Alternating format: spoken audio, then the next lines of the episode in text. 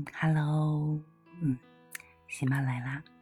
今天呢特别晚，已经十一点多了。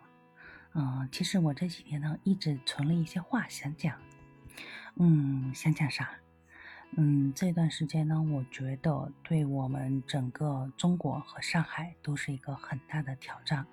那其实对个人而言的话，我觉得最大的挑战的话是九零后和零零后。你看啊，像我们七零八零嘛，现在都基本上成家了，也都是有一些老的习惯。嗯，像我们可能也会囤东西啊什么的。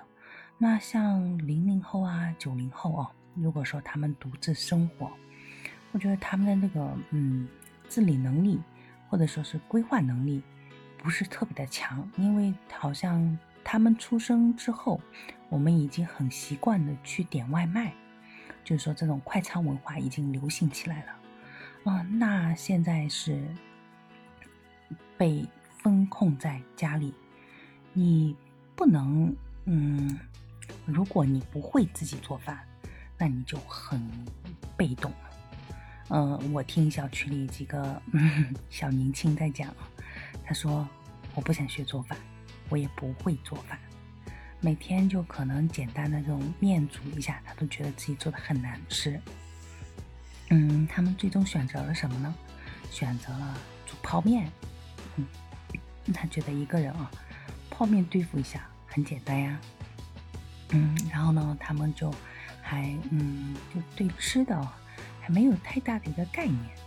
嗯，我们现在的话啊，但是这一次之后呢，我觉得他们都有很大的进步。因为他们学会去看价格了，因为我今天还在和先生去聊啊，我说，嗯，你买东西好像对价格也不敏感，嗯，好像他们都是那种闭着眼睛买，反正觉得说，哎，价格嘛就那样。比方说我们家先生就是，嗯，去京东买东西的，什么东西都在京东买。我跟他说了，我说你京东买的比淘宝贵很多，你为什么一定要在京东买？他觉得就是京东是品质的标志，啊，他觉得自己买了很放心。我就想说，同一个东西，只是换个地方，你居然，嗯，不会生活。呃，就比方说纸巾吧，啊，我们就打个最小的例子，纸巾嘛，因为我们这种带孩子的家庭用量非常大，他居然买那种怎么说呢？不是说不好，就是说很贵。哎，我好忧伤。哎呀，嗯，还好，嗯，这这个，因为我们家先生和我的钱啊是分开管理的，他如果花了，我就尽量的睁一只眼闭一只眼，不要去想。那么这次疫情之后呢，我就每天有讲价格给他听啊，我说我们现在那个，嗯，这个叫什么？嗯嗯，我突然卡词了，那怎么办？嗯，我说我们现在这个购物啊，那个蔬菜价格啊都涨了百分之五十到百分之百。我说这种程度呢，我说菜真的是买过来特别贵。当然他很识相，这个月呢给我转了一千五百块钱。他说现在买菜哦，涨价这么多，给你一点补助。